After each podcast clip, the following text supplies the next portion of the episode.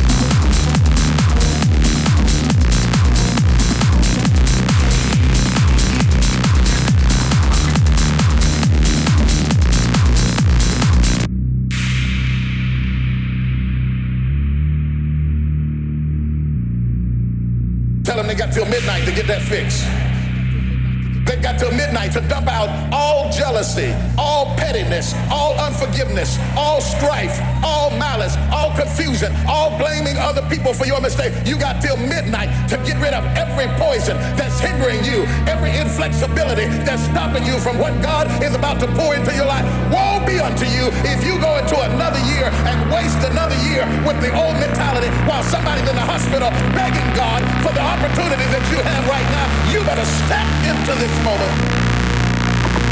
Lay your hands on your head and say, give me a new mind. Do you have the mindset to be blessed? You have to decide to be blessed. You have to decide, you know what, this is a day that the Lord has made. I will rejoice and be glad that I will rejoice.